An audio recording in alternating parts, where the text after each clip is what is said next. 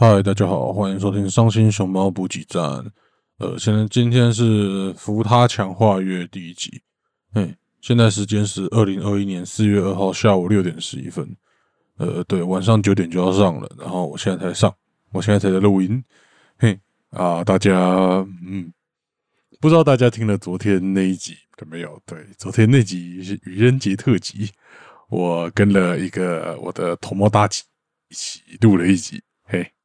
然后就 嘿，好了，反正就是愚人节的东西。其实光看封面，大概就知道我在耍白烂的啦。那就嗯，这种白烂的东西，而且跟什么其他人有关的，还是呃明显一点的白烂比较好。像我这种大家都看得出来我在耍白烂的情况，我觉得对愚人节，然后又跟你知道某个大出版社有关的。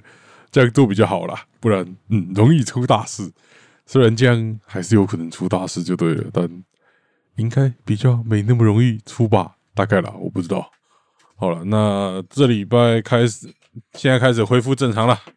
这礼拜要讲的就是就是我们的福他强化月啊。我在很久以前的节目有大概解释过福他的起源那些的了。呃，其实解释的蛮详尽的。我觉得那时候我比现在有料非常多。那时候，呃，那个资料准备的超级详尽的。现现在的我基本上就是一个喜欢讲干话的耳仔干。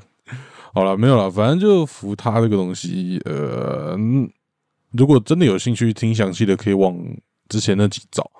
他在蛮前期的，但。简单来说，反正就这是一六四四，福他这个词起源是一六四四年的日本就有这个词了啊。福他真正的有名起来，好像是八零九零年代那时候，反正就巨乳巨乳这个风潮兴盛，所以福他也连带的起来啊。我我看了一下，我那时候搞，我好像还有讲世界上第一本福他的漫画到底在干嘛。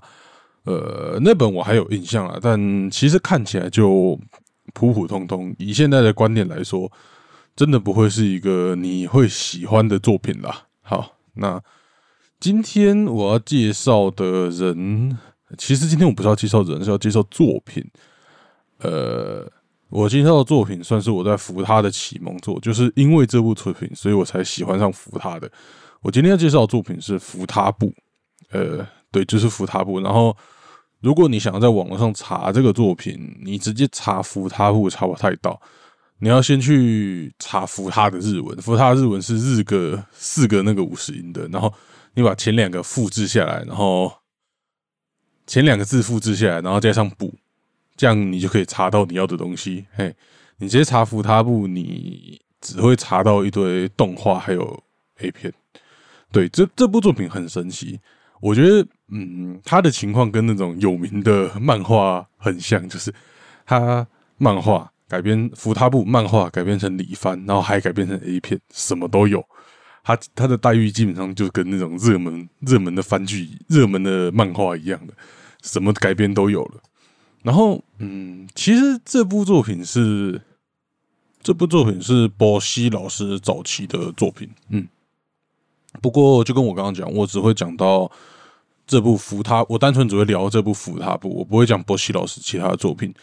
呃，其实我觉得这部作品的情况就已经变得有点跟什么挖矿理论啊，或者是什么桶神端火锅啊，他已经有点脱离作者本身，或是发想人本身可以掌控。像桶神端火锅这个东西，最近又比较淡下来了，但是。前那那时候真的是一堆钓鱼都用这个统神端火锅，但是已经跟统神本人没什么关系了。然后挖矿理论的发明人 AJ 已经几乎算是可以说跟挖矿理论脱钩了。不管大家讲到挖矿理论，不一定会想到 AJ 了。嗯，所以我觉得这个扶他部的创矿有点这种感觉，就是虽然原作者还是可以靠这个赚到钱，但是。你讲福他部，你如果去问那些有在看 A 漫的人，你跟他讲福他部，他们会知道福他部是什么。但是你如果跟他们提波西老师，不一定是大家都知道，大家可能大部分都不知道了。而且福他部甚至不是波西老师正近期的作品，因为就我所知，我是至少什么一二一三年之类的就已经有看到这个作品了。但是波西老师在那之后还有陆陆续续出了很多作品。当然，你现在上网找最早的波西老师的作品，可能是哎没，我突然想，不是一二一三年，可能是一零年、零九年之类的就已经有看到福他部作品了。那波西老师之后还有再出很多其他的东西，但是相对来说名气当然就没有那么大。而且，嗯，不知道该怎么说哎，我去看波西老师最近推出的作品，其实他已经比较少在画扶他相关的，他大部分都是画一般的妹子。当然还是有画，我最近有他的 Pixiv 有更新一个。就是那种人外，然后有两个鸡鸡的扶他，但你就只有那张图。他大部分的商业字来说，都已经不是扶他的，都是正常的男生跟女生啪啪啪那种东西。嗯，所以我不知道对波西老师来说，这个情况他会怎么想？因为对我来说，一个如果我自己的心血他已经红到跟我已经无关了，虽然会很开心这个作品这么红，但是又想到干。这个作品已经红到跟我没什么关系了，大家不会记得我，又有点伤心。尤其是，其实扶他部真的，他是早期十年前的十年以上的作品了。那个时候的画风跟现在的画风是差很多。我是我觉得纯论画风，波奇老师现在的画风绝对是比当年他做扶他布的时候好非常多。当年他做扶他布，嗯，有可能是那个年代的审美观就是那样。反正就是，我觉得整体看下来。现在波西老师东西明显就比较成熟，然后他画技也比较好，但是啊，就没有跟福他不一样那么经典了，这就没办法的事情。好，那那我们好了，前面讲这么多话，我们接下来就来介绍一下福他部吧。啊，对，跟各位讲一件事情，就是这一次的这一集的 podcast 录制的方式比较不一样。我平常录制 podcast 我。我都是几乎把稿全部写好的，所以我可能会写个一千多字、两千字的东西写好，然后几乎是早念。但是扶他部这个东西呢，嗯，我对我自己有信心呐，所以我也跟之前上礼拜的一起打高尔夫球一样，我尝试了一下不写稿，所以前面我这段这么顺，是还是写了一点东西。接下来部分呢，就进入到完全没有写稿的部分了，但是。我相信，以我对这个作品的了解，应该不需要写稿吧？大概了，大概。如果所以，等一下如果有卡词，死命骂谁？我我懒人。好，那介绍扶他部，我们就一定得先介绍他们主要任务。主要任务第一个就是他们有一个新进的部员，这个学妹，高一的学妹，哎，可以说是高一吗？反正就一年级的学妹。作品里面没有明确表示是什么一年级。应该是满十八岁了，嗯，肯定是满十八岁。好，反正就有个学妹，然后她是这个扶他部里面最特别的存在，她是唯一一个没有积极不是扶他的人。他会进福他部，就是单纯的想要帮各个福他性欲处理，帮他们处理一下他们胯下的猛兽啊，嗯，然后基本上他就是进了福他部之后，他就是一个肉便器的存在，但是他个人。也是相当的乐在其中，而且他真是很厉害。就是漫画的设定里面，一般的女生吞不下去，就是嘴不管是上面还是下面的嘴巴吞不下去的东西，这个新进的部员学妹部员，她都可以轻而易举的把把它吞下去。虽然她有强调她训练了很久，练了很久，嗯，但总而言之，她还是把一堆大到恐怖的东西全部吞下去。然后，好，接下来。我们就从部长开始介绍吧。部长应该算是这里面算是最特别的存在吧。反正总而言之，他的几集就是大外挂，他几集就是全部人里面呃最凶猛、最大的。然后，而且他故事设定上来说，他好像他设定是一直疯狂跳级、跳级升，嘿，所以疯狂跳级，所以他实际年龄比他的。年级数小，然后他身高也不高，就是萝莉的那种身材，但是他的几级大到夸张，他鸡鸡平常要封印起来，他是用一个算是胶带的东西贴起来吧，就贴成平的。然后他勃起的时候，那个胶带就会慢慢滑落，然后鸡鸡开始逐渐的变大。然后最凶猛的状态大概就是他的龟头的部分，大概跟他脸齐平，然后那个整根粗到一个没有道理的粗度。大家可以自己去找漫画来看，那个粗度真的是没有道理，不科学，真的不科学。然后。他故事设定还有他完全勃起的时候会他妈直接晕倒，然后晕倒醒来会变成李人格，就变成一个算强奸犯的人格，就疯狂强暴人的人格，嘿，就是这么浮夸。然后，而且故事设定里面是他对于自己的性欲是非常困扰，他很难处理自己性欲，因为一般来说没有任何东西或任何人可以满足他的欲望嘛，所以。像漫画里面第二第一部是介绍新进部员，然后大乱交一下。第二部后来也是大乱交了，但是就是一开始是部长难以忍受自己的欲望，然后跑去他们社团办公室，然后就然后就发现专为部长定制的特制飞机杯到了，然后那个飞机杯哟，真是那个飞机杯大概就是。要算大小，大概就是你们知道那种餐厅什么必胜客那种会有那种一千多公升的那种可乐那种大小嘛？粗度大概是那样，但是长度是更长，就是一个很夸张的长度粗度。嘿，那就哦，当然这漫画都是胡乱的，没有人真的可以这么大，真的那个太夸张了。好了，总而言之，部长就这样又大又粗啊！对，这里面还有特别提到精液量。那部长身为这种论外中的论外，他的精液量就是无法测定，量多到夸张，无法测定。我记得他们后面有出一个番外篇啦，番外篇就是他们他们这几个部员要做鸡鸡的身体检查，就要量鸡鸡的长度啊、宽度啊、精液量啊那些的。呃，哎，不对，部长没量到，但部长中间就直接。中中间就直接兽性大发开干起来，然后后面的人就都没量到了。看这个剧情晚点再讲。然后第二个，我们来讲副部长。副部长他就是一个眼镜娘，一个正常的眼镜娘。呃，没有有扶他的都不是正常人。他他的情况就是他的鸡鸡很长，没有特别粗，但是呃，他的没有特别粗是跟部长比，但是如果跟一般人比，还是粗到拷贝。他鸡鸡就是因为部长他是个萝莉，所以他他的鸡鸡长度要到脸那个 长度比较短，你懂吗？啊，部长副部长是身高正常的 J.K.，然后他的鸡鸡也是几乎快要碰到脸了，你就知道他的鸡鸡多长，而且他鸡鸡不是那种部长那种狂猛型的粗的，它是细的那种，所以就很像长枪。然后副部长。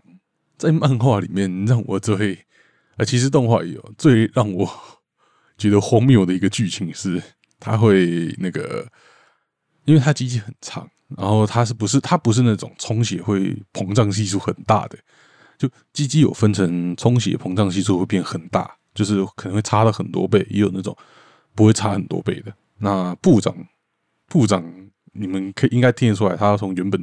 可以用胶带贴起来，然后膨胀到那么大，它就是膨胀系数很大。但副部长就不是，它是膨胀系数小的。那结果就是，他鸡鸡平常藏在哪？大家想想，他是扶他，他平常后面还有个洞可以藏，所以 他有一集要把他鸡鸡掏出来，就是他把他内裤脱起来，然后从他阴道把鸡鸡掏出来，然后开始，然后开始上阵干。你知道那时候是十年前。十年前的我看到这种东西之后，我靠，这是什么东西啊？那时候看到那个漫画就是 New New World，你知道吗？各种神奇的东西。看到副部长从自己阴道把鸡鸡掏出来，然后嘟进别人肚子里，然后肚子直接被顶出来，然后还有另外一个让人印象深刻，就是直接射精射到从嘴巴吐出来。这是各种神奇的事情都有。好，那我们刚刚介绍了新进部员，然后部长跟副部长。那其实这里面虽然说目总共角色有五个，但其实大部分都还是有 CP 的感觉。呃，新进部员是比较偏肉便器，就论外。那部长跟副部长算是比较，他们两个是一对的啦。嘿，那个波西老师在画的时候大概是这样画的，所以你平常看到都是这两个人在干在一起。那这两个人干在一起，让我呃呃最最觉得最有趣的一幕就是，哦，这一幕有点难形容，就是部长是躺在呃躺着的，然后鸡鸡。呃，就是副部长是女上尉，部长是公，副部长是受，呃，所以部长是躺着，然后副部长坐在副部长的鸡鸡上，副部长坐在部长的鸡鸡上。但是我们刚刚讲过，部长的鸡鸡很长，对不对？所以他的鸡鸡还可以再塞到部长的嘴巴里面，所以就是一个呃，该怎么形容？用用下面的嘴巴六九的感觉。一个很奇妙的体体态，而且这真的是要很有创意，因为一般人就是做不到这种事情啊，就是没有人机器这么长。但是波西老师在画这个扶踏步，他完全就有设想到这么长的机器有办法做出一些更特别的体位，然后，嗯，他做到了。部长用部长跟副部长这两个论外的机器，搞出了这种神奇的体位，这真的是蛮特别的。体验啦，这真的就是，这就是你在任何地方都看不到，你只有在这种神奇的 A 漫里面，还有李帆里面才看到的东西。所以这也是为什么我相对来说比较喜欢 A 漫跟李帆的原因。李帆还好，李帆这几年品质每况愈下，我提过好几次。这就是为什么我喜欢 A 漫的原因，因为它更有创意啊，更有一些神奇的东西，大概是这样的。那副部长跟部长介绍完，那么接下来介绍后面两个对 CP。后面这一对 CP 相对来说。我必须承认，他们，呃，他们可以玩的东西比较没那么有创意，因为他们两个机机的大小相对来说都比较正常，跟部长跟副部长比了，但是其实还是不太正常。那第三个人是一个叫黑一个黑肉的假小子。那什么叫黑肉假小子？就是首先她是那种运动型的女生，然后她穿着打扮就是很像那种漫画里面刻板印象。打扮比较男性化的女生那种感觉的，嘿，啊，那其实这种角色在漫画里面很脸谱化，没什么可以讲的。但是他的鸡鸡，那我们来讲他的鸡鸡，他的鸡鸡其实相对部长跟副部长来说，视觉上就没有那么壮观了。他的鸡鸡算是我觉得全部人里面的全部这四这剧情里面四个扶他的鸡鸡最。该怎么讲？最没特色嘛？干！我他妈！等下，我现在有个感觉，我明明就说我没有要继续讲 B 了，但是我这集里面一直讲鸡鸡，妈的，有个怪的！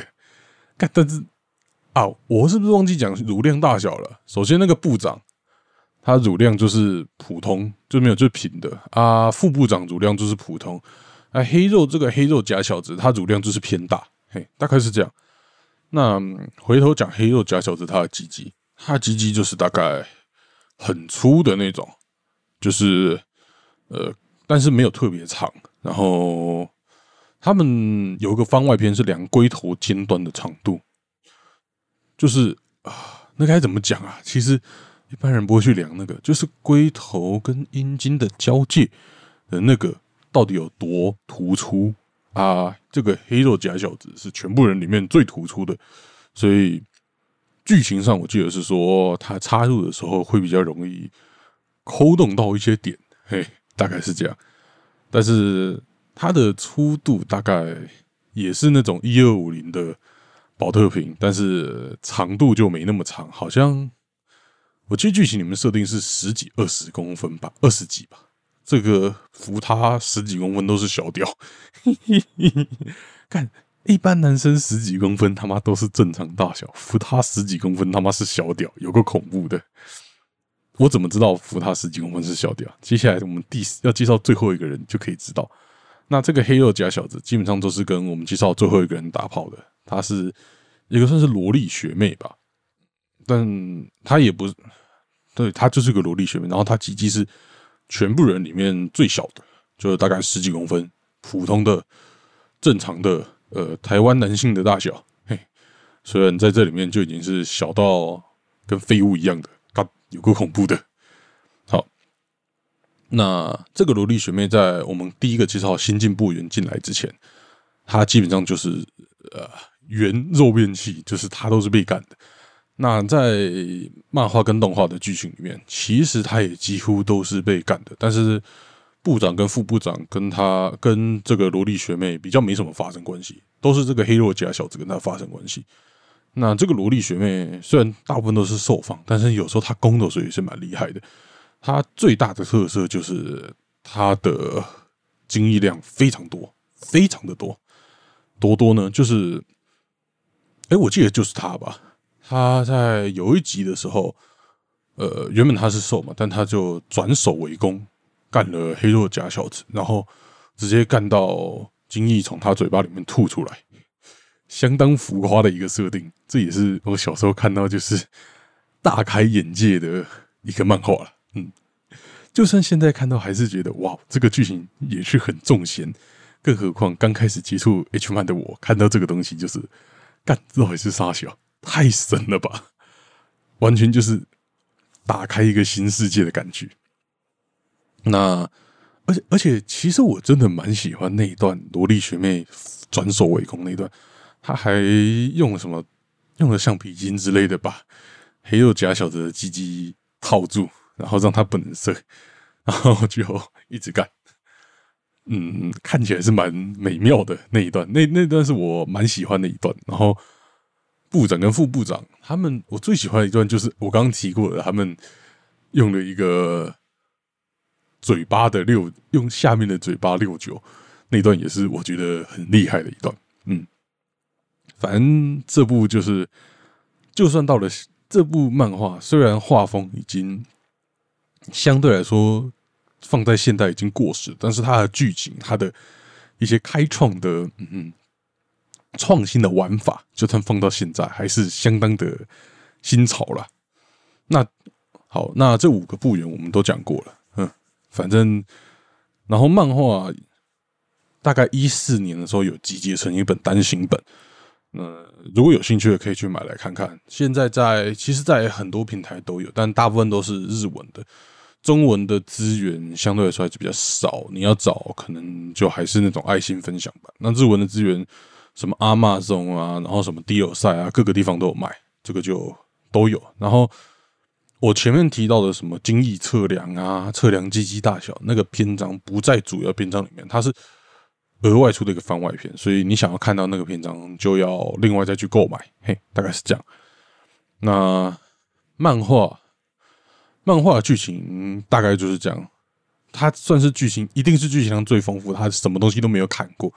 它剧情上最丰富的，嗯，然后就没有删任何东西。其实，如果想要体会最原汁原味的福他部，当然就建议去看漫画。但如果你漫画看不下去，你想看动画，或是你想看真人的，我也可以跟你们介绍一下动画。它出了上下两篇，然后后面那个精益测量，它也出了一个算是 OVA 的东西。然后其实长度这三篇长度都没有到特别长。我记得是上下边都是十几分钟，然后后面那个 O V 哎没有，好像二十二十，然后后面那个 O V A 十几，嗯，然后因为因为篇幅有限，所以他算是把比较多有趣的章节全部塞在一起。像我前面说的那个部长用用特制飞机杯来帮自己自卫那一段，那段其实很有趣，因为那个特制飞机杯，他还会把他还有设计。用一个连通管把连通管接到一个夹吊上，就是它的顶端接到一个夹吊上，所以你再把那个夹掉那个部长再把自己夹掉塞回自己的阴道，就用自己的精液灌满自己的子宫，然后肚子直接整个变形膨胀，其实蛮厉害的那一段。但这整段因为篇幅有限，所以在里番就直接完全删掉了，所以这是比较可惜的地方。但动画优点就是会动，嘿，而且好像那个动画我没有很确定是什么时候出，但是那个动画目前看起来是不是这几年出的，所以相对来说以前的经费比较充裕，做出来的品质也比现在的李帆精良不少，所以看起来还是 OK 的。嗯，所以有兴趣的还是可以去看看动画。我是觉得还是有一看的价值啦。至少我看完，我是觉得哦还不错。虽然没有相对漫画来说删了不少剧情，但是还行。那接下来要讲的就是我觉得非常荒谬的 A V A 片部分呢。其实我也不知道，我后来我问了别人才知道，其实这种让女生来扮服他的 A 片好像不少。但这是我第一次看到，所以看到的时候我他妈直接笑出来。A 片其实也是很有诚意的，好不好？它也是分了上下部，然后每一部都是将近两小时，所以有将近四小时的量，其实相当有诚意的一个量。嗯，然后这里面要怎么演示服他呢？他就是找了很多的女演员，然后带了假调去干另外一个女演员，就是这样。我不得不说。我在看他们床戏的时候，就明显的感觉到那个在干着那个女演员，那个眼神就透露出一种我在干嘛？我是谁？要结束了没？我现在应该要停下来了吗？导演要不要给我指示？我到底应该做什么？就是嗯，真人的跟真人，毕竟那是假的，没办法体会，你知道真人的感觉，没办法体会真的服他的感觉，所以看起来就。特别的生硬，毕竟那些女优那个鸡鸡就是没有。然后，而且我在看的时候，我一开始就在想，干，那你要怎么掩饰部长跟副部长的积极？所以我就很好奇，所以我就直接跳到他们副部长跟副部长坐在那边，我就看了，我就直接笑出来，就是他们不知道怎么搞的，真的搞到了一个那么长的假调，大概就是可能有个。五六十公分长度的夹掉，然后就让女生直接带着，然后开干。而且五六十公分夹掉，你在现实生活中就不可五六十公分的东西就不一定没办法全部塞进去。虽然在漫画跟动画里面都还是硬塞进去，然后很不科学的塞进去，但是现实生活中他妈就是没有办法。所以你 A V 看到的就是一个五六十公分的假点，然后大概。只有放进放进去的比例大概就是前面一点点，然后然后他们开始做的时候，就你几乎就是没有看到那根屌在动，就完全就是稍微的平移出来，再稍微的平移进去，就看了真的是蛮有点尴尬。就啊啊，你们这些女优真的尽力了，但是你们真的辛苦了，为什么要接这种活？而且看起来怪尴尬的。嗯所以，如果你是喜欢猎奇一点东西的朋友，还是可以去看看。但我觉得基本上，我看这个 A 片，我是把它当搞笑片看，真的是 呃硬不起来，真的硬不起来，就是当搞笑片看，边看边笑。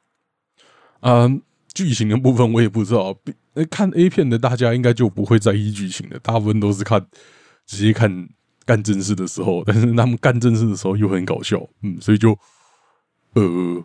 好吧，看了有些东西真的不适合改编成真人的，嗯，还是其实有机会改变成真人的，干应该没有机会，不要想了，扶他这个东西没有机会，这个东西就是存在在大家的幻想里面就好，不要想把它改变成真人的，看起来很奇怪，嗯，对，好了，那我我靠，我讲好久啊，那个我们我到目前应该已经把扶他部所有。能讲东西全部讲完了，漫画、动画、A V 都讲了一轮。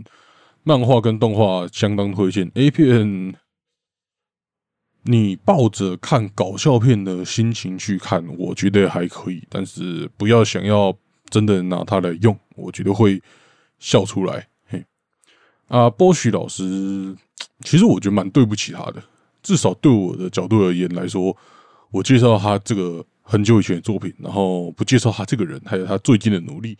我都不继续介绍，其实我觉得蛮对不起他，所以可能在扶他强化月之后，我会找一个时间点来介绍波许老师他近期的作品那些的，嗯，其实也是不错的，我还是蛮推荐的，所以就嗯，大家可以期待一下，到时候哪天我介绍波许老师，可能反正就是现在四月二号扶他强化月开始，那扶他强化月应该会在五月结束吧，就五月初结束，那可能五月。这整个那个整个月，我就会算是拾漏补遗啦，把一些以前该讲的还没讲到的人讲一讲，然后波奇老师讲一讲，所以五月可能就比较不会有主题，应该吧？大概会是这样规划。